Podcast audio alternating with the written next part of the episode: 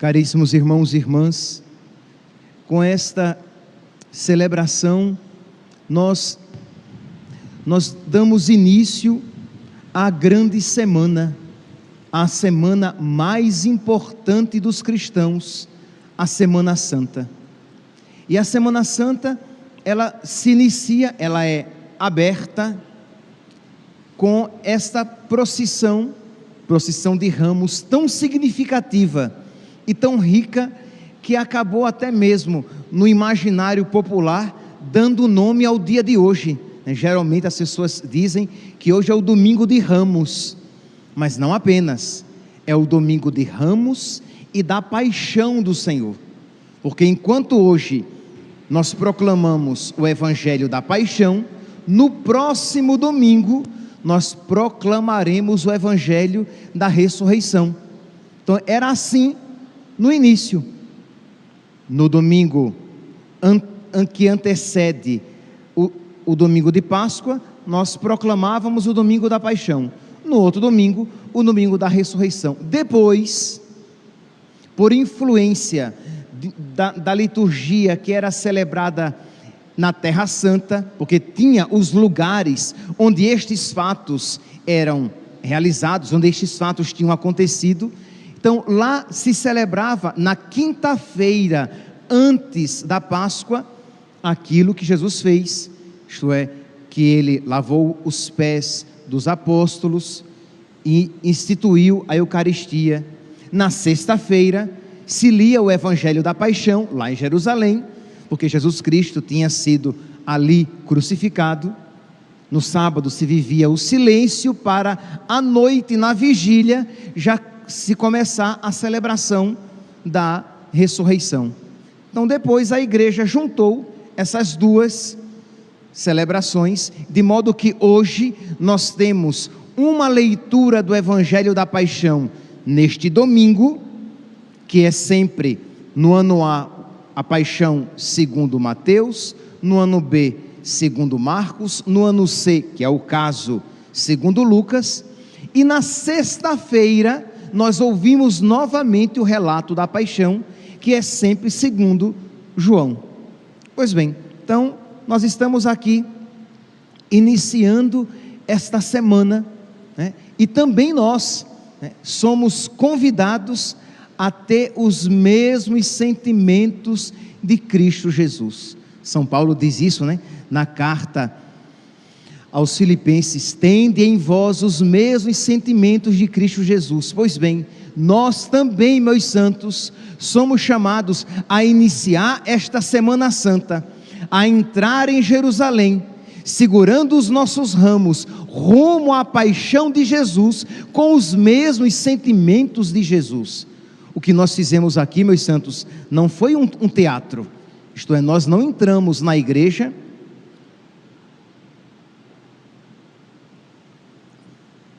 balançando os nossos ramos como um teatro, como uma simples maneira de recordar aquilo que um dia aconteceu. Nós não levaremos os nossos ramos para casa para pendurá-lo em algum lugar no seu oratório, junto ao crucifixo, para simplesmente recordar o domingo de ramos deste ano. Não. Nós iremos levar os ramos para casa, nós iremos colocar no nosso oratório ou junto ao crucifixo, mas nós isso iremos fazer pedindo ao Senhor que nos conceda a força, a graça de que precisamos, para que também nós, na nossa vida, entremos em Jerusalém. Isto é, para que nós também na nossa vida façamos a vontade de Deus. Por quê? Porque foi que Jesus entrou em Jerusalém Jesus entrou em Jerusalém para fazer a vontade do Pai. E em que consistia a vontade do Pai? Que ele entregasse a sua vida por nós. Ora, quando nós então seguramos os nossos ramos, cada um aqui é aquele que tem o seu ramo, olhe para o seu ramo e lembre-se, você também é chamado a fazer a vontade do Pai a entrar em Jerusalém, isto é, a tomar essa decisão e dizer: Senhor, eu quero fazer a tua vontade. Mesmo que seja difícil, eu quero fazer a tua vontade. Mesmo que isso me custe, eu quero fazer a tua vontade, porque eu quero ter comunhão com Jesus. São Paulo, novamente São Paulo, na carta aos Romanos, no capítulo 8, no versículo 17, versículo que antecede aquele versículo, o versículo 18 que diz que os sofrimentos da vida presente nem devem ser comparados com a glória futura. Então, São Paulo, no versículo 18, diz que os sofrimentos da vida nem devem ser comparados com o céu. Pois bem, mas no versículo 17, Romanos, capítulo 8, versículo 17, São Paulo diz que se com ele sofremos, e aí cada um olhe para o seu ramo, e lembre-se, é verdade, o ramo significa cruz, o ramo significa sofrimento, o ramo significa crucifixão, o ramo significa morte, porque Jesus no domingo de Ramos, entrou em Jerusalém para morrer, para ser obediente à vontade do Pai. Nós cantamos antes da proclamação do Evangelho: Salve o Cristo obediente. Então nós também somos chamados a esta obediência. E é claro, meus santos, que nós sabemos que isso não é fácil. Então nós precisamos suplicar a graça, a força de Deus para que nós possamos erguer os nossos ramos, para que nós possamos ter a palma, a palma do martírio, a palma das testemunhas, daquele que procura no seu dia a dia fazer a vontade de Deus. Pois bem, então São Paulo, no capítulo 8, no versículo 17, ele diz: Se com ele sofremos, com ele seremos glorificados. Então, esta comunhão com o nosso Senhor. Porque, meu santinho, se você veio para essa celebração, se você está aqui nesta Santa Missa ou acompanhando pelas redes sociais, simplesmente como quem faz um ato qualquer de piedade, um costume cultural, ou pior ainda, um folclore, se você assim está agindo, infelizmente, o seu lugar não é aqui.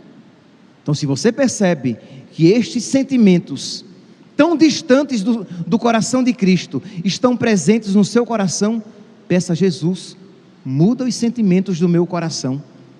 Eu quero, Senhor, eu quero ter esta sabedoria para entrar em Jerusalém para fazer a tua vontade.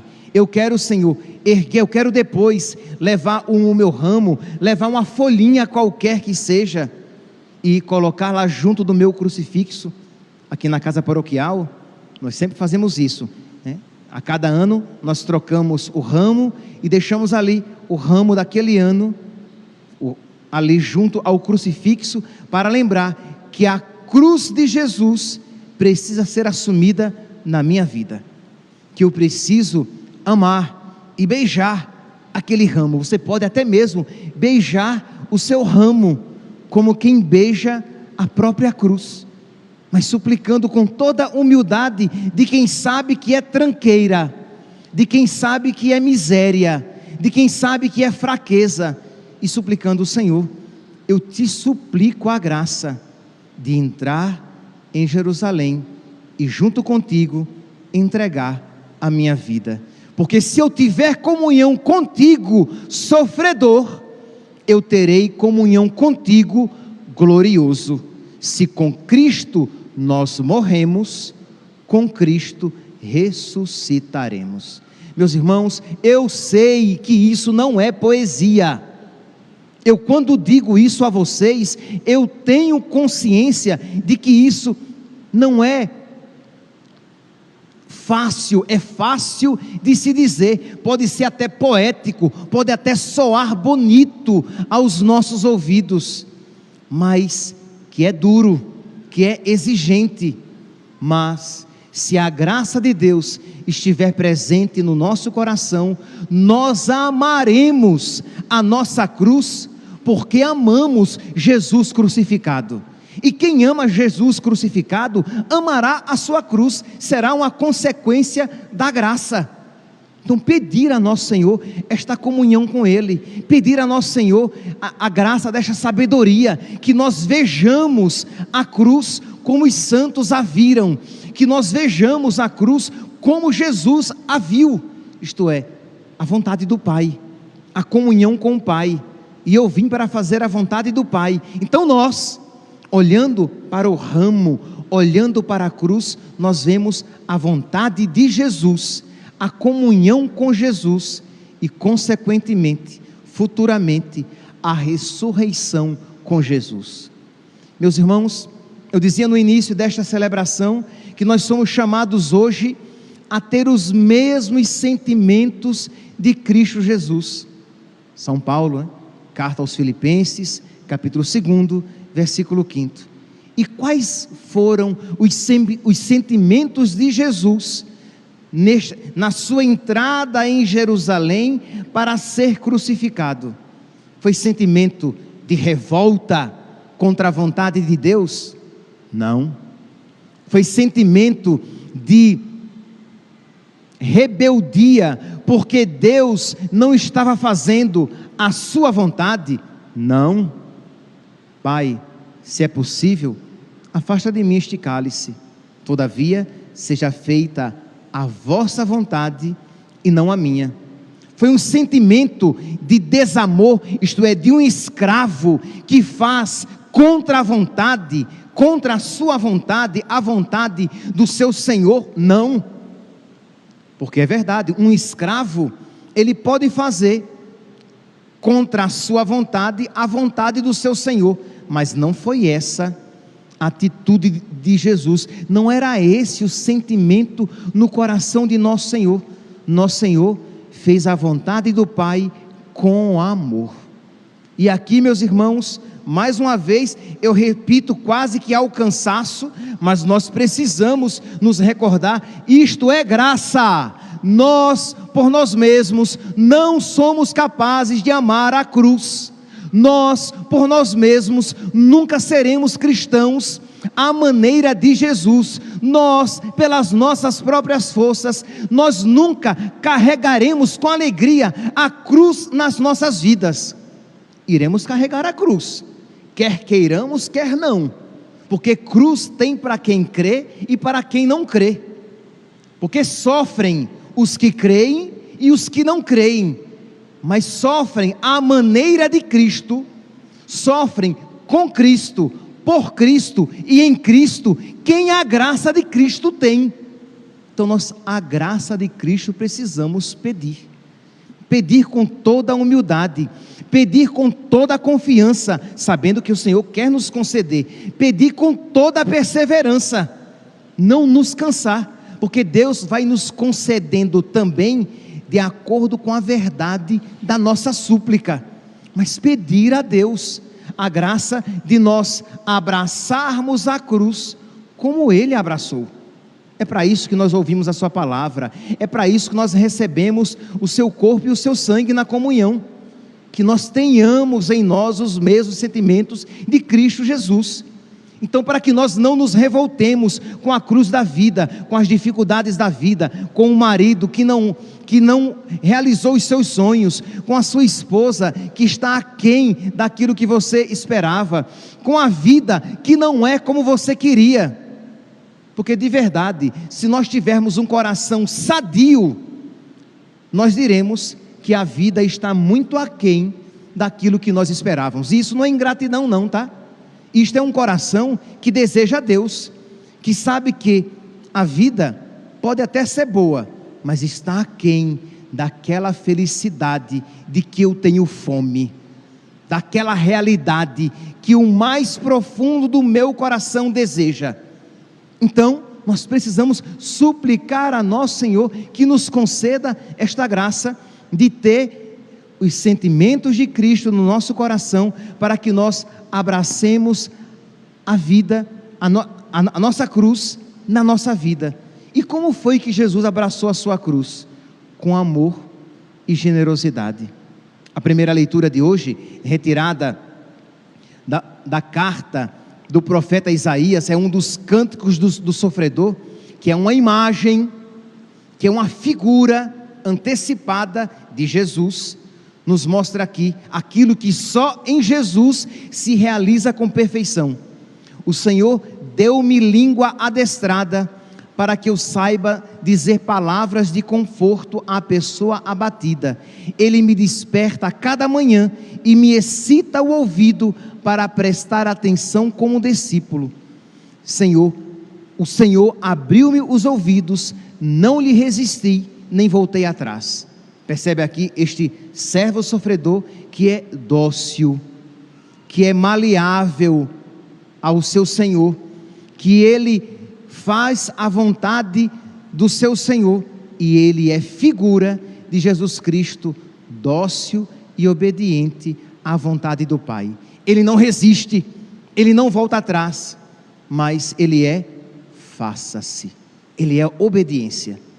Se nós olharmos o salmo de hoje, tão belo, né? Nós esperamos todo domingo de ramos para ouvir este meu Deus, meu Deus, por que me abandonaste?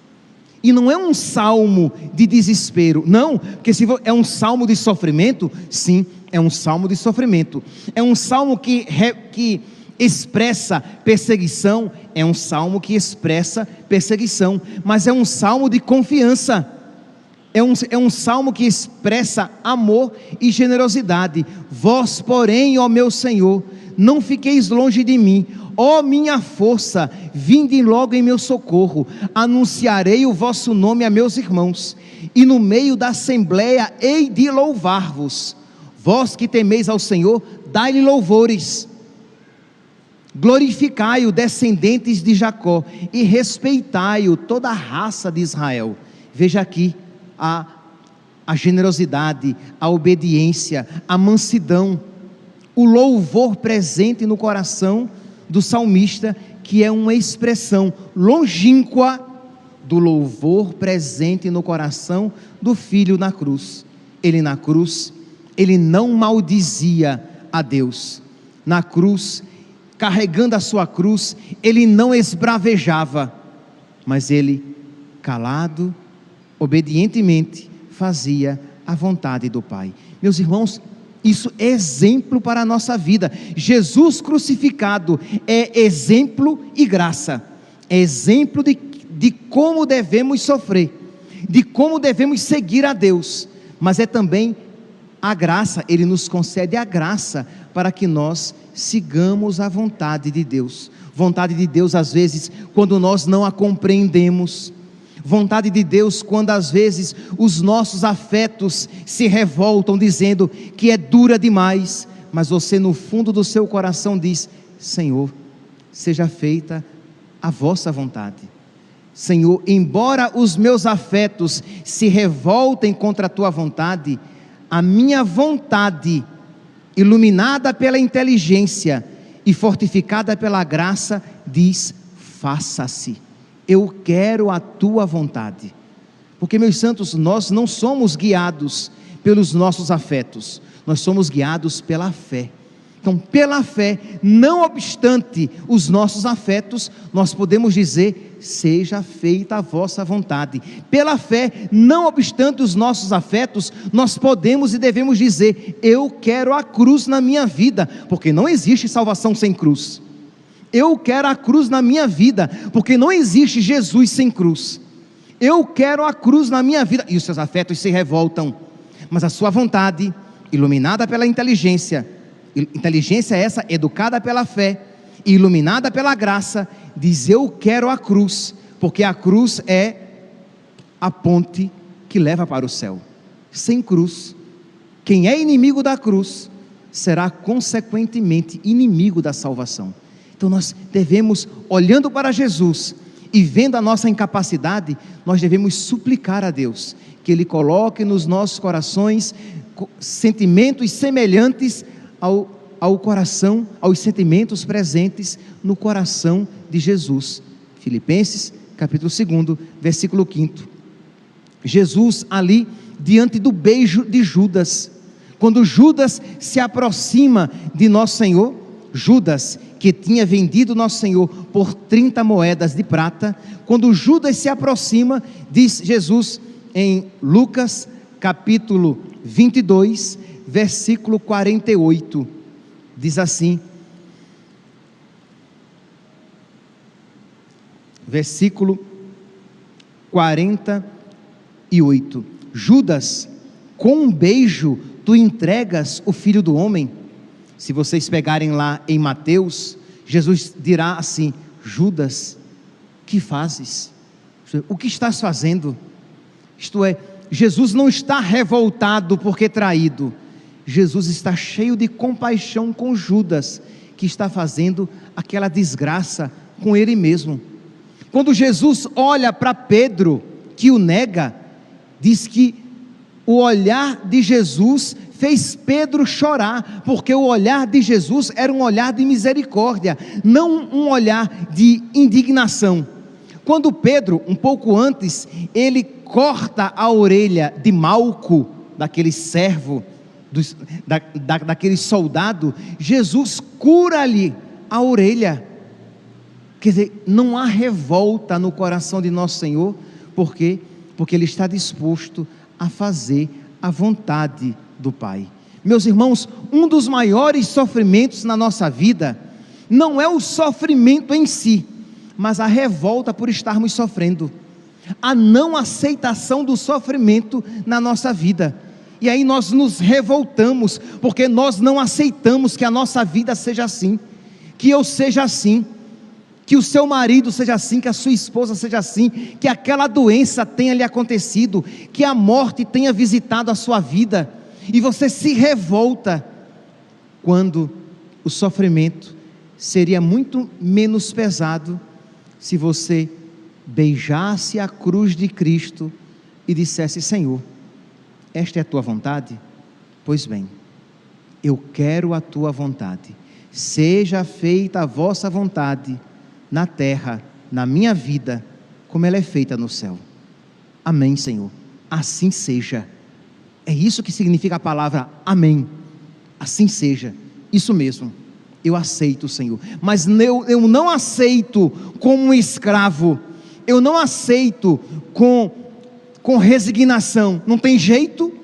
Não, Senhor. Eu aceito com obediência, eu digo: Senhor, é isso que eu quero, porque a tua vontade, mesmo que dolorosa, é sempre já.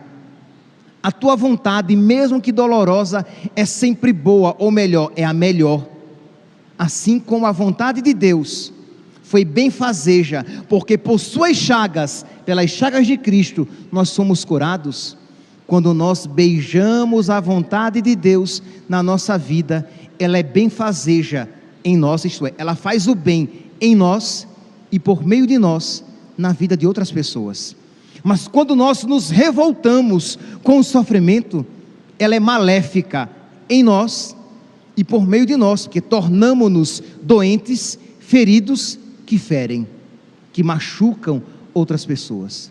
Então, pedir a nosso Senhor, meu Deus, eu quero estar tão unido a Ti de modo que, da mesma maneira que as tuas chagas curavam, que as minhas feridas curem também, porque unidas às tuas feridas, às tuas chagas, isto, meus santos, é ter os mesmos sentimentos de Cristo Jesus.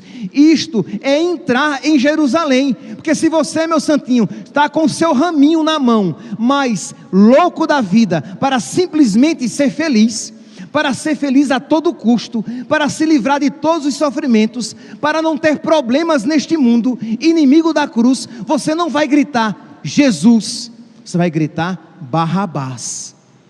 Sim, com isso, com essa reflexão, eu quero fechar a homilia. É significativa aqui esta afirmação. Um, um inimigo da cruz, ele não clama por Jesus, mas por Barrabás. Uma pessoa que só busca, que só foge da dor e só busca o prazer, ela clama por Barrabás e não por Jesus. E você pergunta, mas padre, o que é que tem a ver uma coisa com outra? Tudo, meus santos. Barrabás, a palavra Bar-Abás significa filho de Deus. O nome, etimologicamente falando, o nome Barrabás é até um nome bonito. Bartimeu não era o filho de Timeu? Bar significa filho de. Então, Bartimeu, filho de Timeu. Bar Abás, Abá, ó pai.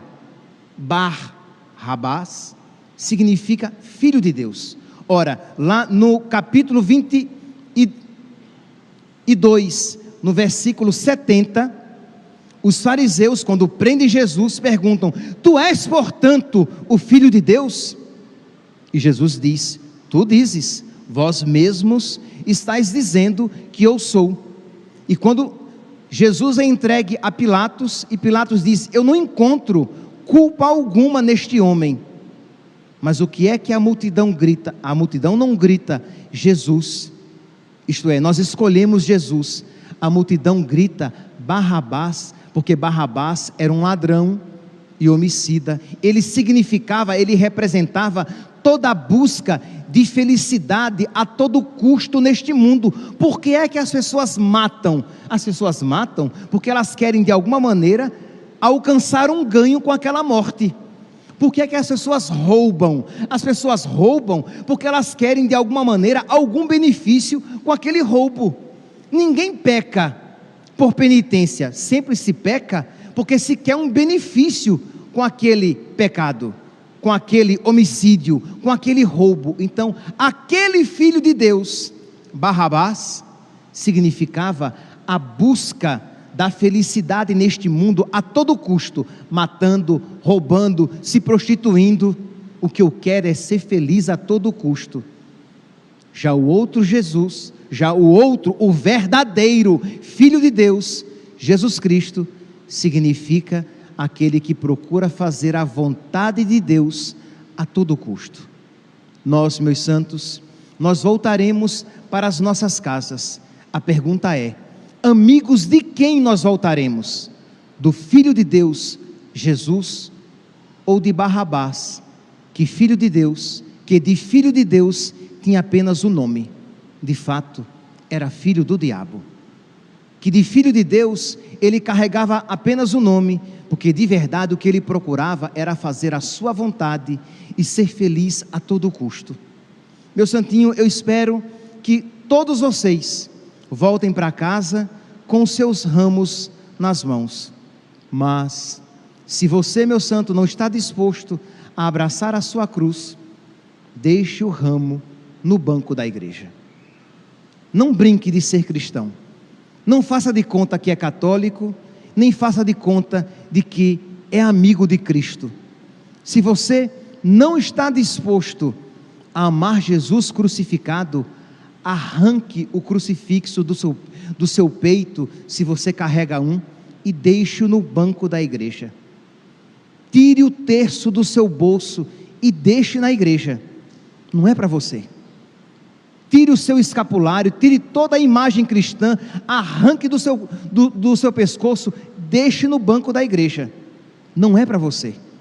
Mas se você, miserável pecador, está disposto a suplicar a Deus a força que você não tem, mas de que você precisa para amar a Jesus e Jesus crucificado, sim, carregue a sua cruz, carregue o seu terço, carregue o seu ramo e com toda a confiança, com toda a humildade e com toda a perseverança, peça a Jesus a graça de entrar em Jerusalém, de entregar a sua vida, de ter os mesmos sentimentos de Cristo no seu coração. Louvado seja nosso Senhor Jesus Cristo. Nós vamos então ficar de pé e com toda gravidade necessária iremos proclamar a nossa fé rezando. Creio em Deus Pai, Criador do céu e da terra, e em Jesus Cristo, seu único Filho, nosso